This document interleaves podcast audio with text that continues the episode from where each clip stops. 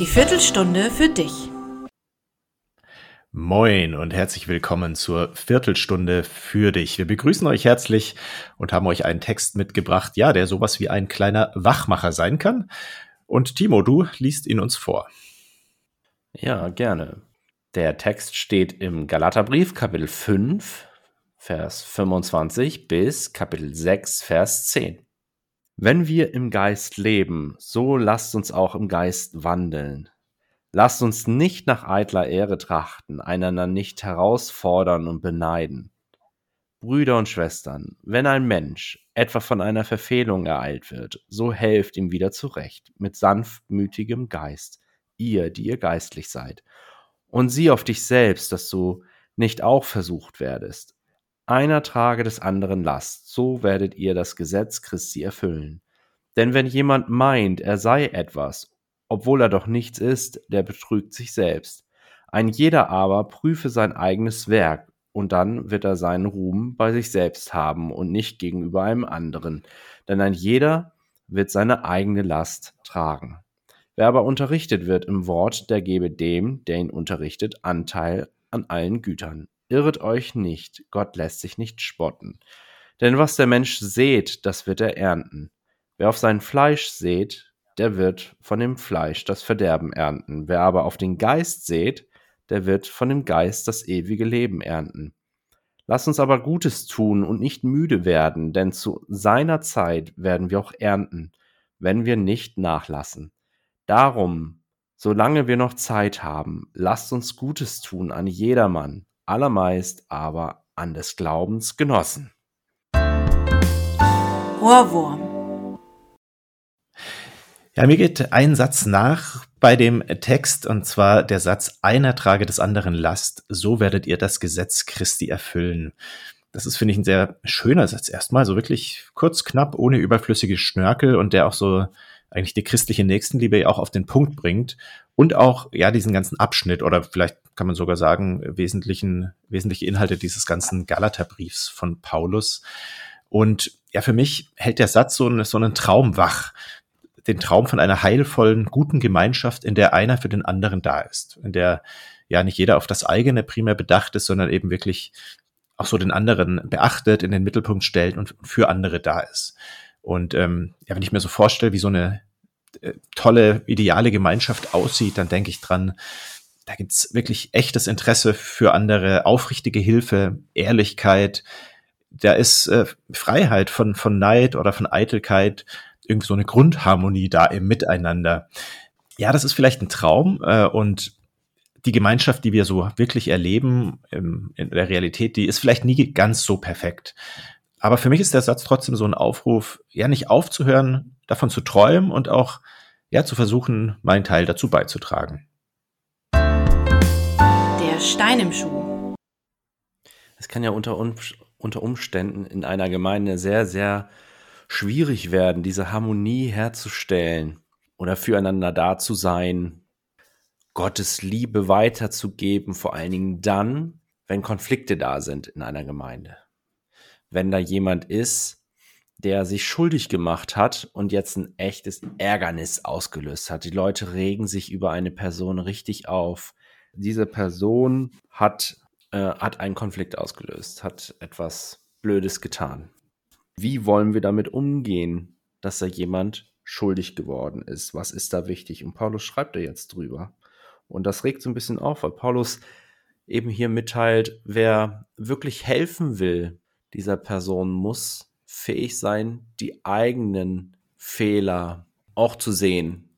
Wer anderen helfen möchte, der muss auch fähig sein der Selbstkritik. Also aufeinander zuzugehen, ganz aus dem Bewusstsein, mir könnte das auch jeden Tag passieren. Mir könnte es auch passieren, dass ich etwas Blödes mache oder dass ich sündige dass Leute sich über mich aufregen und dann bin auch ich darauf angewiesen, dass Leute barmherzig mhm. mit mir umgehen. Der Aufreger. Ja, ich habe einen Aufreger gefunden in diesem Text und zwar am Schluss. Da heißt es, lasst uns Gutes tun an jedermann, allermeist aber an des Glaubens genossen. Ja, wie kann das sein? Das passt ja nicht zu unserer aufgeklärten modernen Auffassung. Alle Menschen sind gleich und man muss für alle gleichermaßen da sein, oder? Naja, also ich will dir eine Frage stellen. Also wem würdest du eher helfen, wenn etwa deine Eltern in Not sind oder deine Nachbarn? Würdest du eher einstehen ähm, für oder auch ein Opfer bringen für deine eigenen Kinder oder Kinder, die du gar nicht kennst? Ich glaube tatsächlich, dass es erstmal normal ist, dass wir solche Unterschiede machen. Das ist automatisch so. Wir können ja auch von unserer Kapazität her nie allen gleichermaßen helfen. Jetzt könntest du natürlich einwenden, okay, ähm, das mag schon so sein, aber ich bin ja nicht mit allen Christen blutsverwandt. Also dieser Vergleich, den ich hier bringe, Familie, ähm, der ist doch irgendwie schief.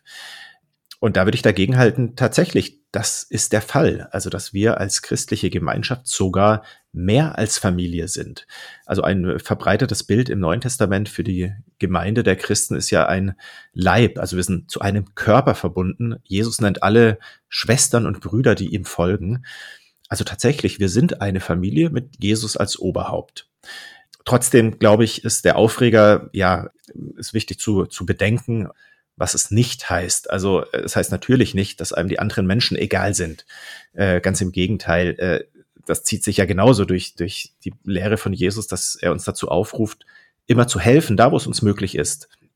Schon im Alten Testament, ne, dieser Vers, suchet der Stadt Bestes, also da wird gerade nicht gesagt, kümmert euch nur um eure Mitchristen.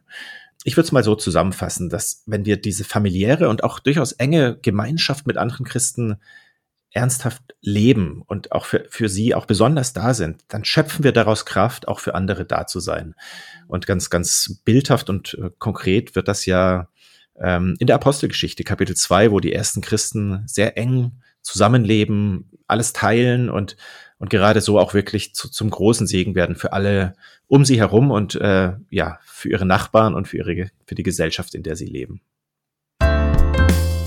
Butter bei die Fische wo würden wir uns wohler fühlen? Eine Gemeinde, wo ein ganz starker Konkurrenzkampf herrscht oder wo einfach ganz viel Gemeinschaft da ist, ein Gemeinschaftsgeist, der alles trägt und die Leute zusammenbringt.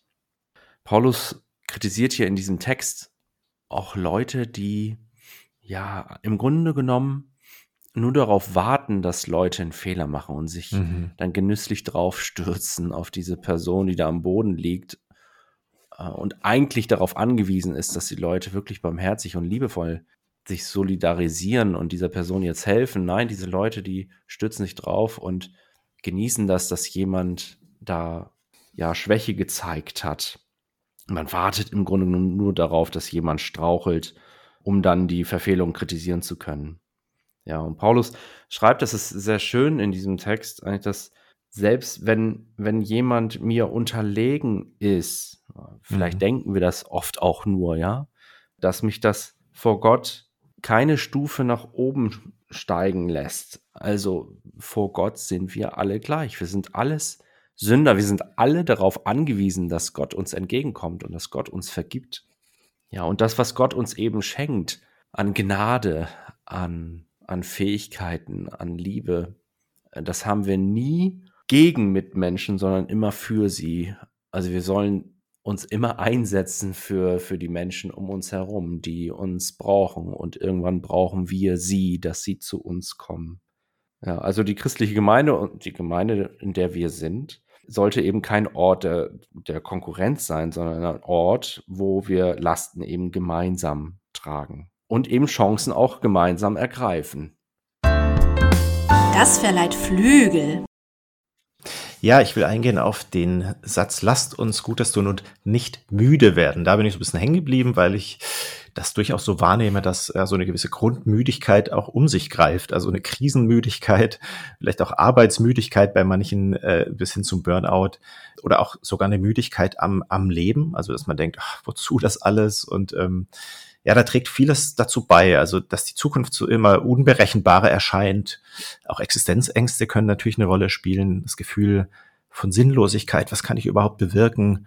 Was ist mit meinen Träumen, meinen Lebenszielen? Kann ich sie erreichen? Welchen Unterschied kann ich schon machen? Also das, all das kann sich verdichten, so, so diesem Grundgefühl von Müdigkeit, also was jetzt weniger zu tun hat mit ähm, nicht ausgeschlafen sein, sondern naja, das, ihr kennt das wahrscheinlich auch, ne, dass man so ähm, sich vielleicht träge fühlt und, und naja, eben müde. Und jetzt sagt Paulus, lasst uns nicht müde werden. Und das ist ja leichter gesagt als getan. Also die Frage drängt sich auf, kann ich das überhaupt? Kann ich mich selbst aufwecken? Kann ich mich wach halten? Und mir kam so in den Sinn ja, Bilder vom Ironman auf Hawaii. Ich finde es immer ganz spannend. Das ist ja wirklich so ein Riesenevent und ähm, ja, einerseits wirklich komplett wahnsinnig, die, die, diese Distanzen, die die zurücklegen. Also ich würde allein bei einer Disziplin, äh, würde ich schon zusammenklappen. Und die laufen dann nicht nur einen Marathon, die fahren dann auch noch irgendwie, keine Ahnung, 200 Kilometer Fahrrad oder noch mehr. Und äh, schwimmen dann auch noch mal ein paar Kilometer. Es ist eben auch beeindruckend. Also sie gehen an ihre Grenzen und darüber hinaus. Und vielleicht können wir von Ihnen ein bisschen was uns abgucken, was Sie wach hält, also was Sie bei der Sache hält.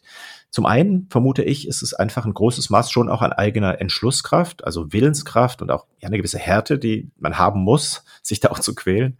Äh, dann aber gibt es auch viele Zuschauer, Helfer an der Seite, man kennt das ja auch so von der Tour de France, dass Zuschauer anfeuern, dass sie Getränke und Nahrung reichen, mal einen Klaps auf den Rücken geben zur seelischen Aufmunterung. Also Gemeinschaft, Unterstützung. Und so ein dritter Punkt, glaube ich, ist noch, dass sie ein großes Ziel gemeinsam vor Augen haben. Und da sehe ich schon Parallelen auch zum Glauben, weil einmal ist es auch ganz stark, wir haben es ja jetzt beide schon auch ausführlich beschrieben, die Gemeinschaft, die uns trägt, also dass wir uns einander tragen und füreinander da sind und natürlich Gott selbst, der für uns da ist, aber eben auch dieses große Ziel. Also ein bisschen wie beim Ironman, Paulus sagt auch, lasst uns hinleben auf dieses ewige Leben, darauf, dass Gott alles vollkommen macht. Und mit diesem Ziel vor Augen, mit dieser Ernte vor Augen, die vielleicht noch ein bisschen dauert, aber die auf jeden Fall kommt, kriegen wir die Kraft und werden wach, weiterzumachen und Gutes zu tun. Trau dich doch. Ja, da nehme ich mich in diesen Punkt selbst mit rein. sich zu trauen, eben durchzuhalten, also wir brauchen Gemeinden, die durchhalten, die gemeinsam Gutes tun, darin zusammenhalten, auch wenn einem die eigene Kraft ausgeht. Du hast es eben gerade so wunderbar beschrieben mit dem Iron Man, der eine gewisse Härte an den Tag legt, um durchhalten zu können. Im mhm. Grunde genommen ist das ja auch ein Beispiel, was Paulus benutzt oder so andeutet. Dieses Fleisch, diese, diese Härte, äh, an den Tag zu legen, um das, was man an eigener Kraft in sich hat oder spürt, dass man das eben komplett abruft und Spitzenleistung bringt. Das kann man allerdings nur kurz, relativ kurz, also eben diese Distanz zu überbrücken, zu schwimmen oder zu laufen, Fahrrad zu fahren, diese Spitzenleistung eben, weil irgendwann ist diese Kraft aufgebraucht mhm. und dann geht das ja. halt nicht. Das, dann muss man am Ziel irgendwann sein. So, und Paulus beschreibt hier eben unsere Lebenssituation. Wir sind noch lange nicht am Ziel und wir kommen halt oft so Durchstrecken rein und man hat angefangen, hatte tolle Ideen und, und auch hat sich viele Fähigkeiten angeeignet und stellt fest, ui, die reichen lange nicht. Ich mhm. brauche viel, viel mehr. Im Grunde genommen brauche ich das, was Gott mir anbietet, seine, seine Kraft. Wenn wir immer nur unsere Möglichkeiten sehen, unsere Gemeinde, ja, und mit den ganzen Schwächen auch, dann geht uns der Atem sehr schnell aus. Mhm.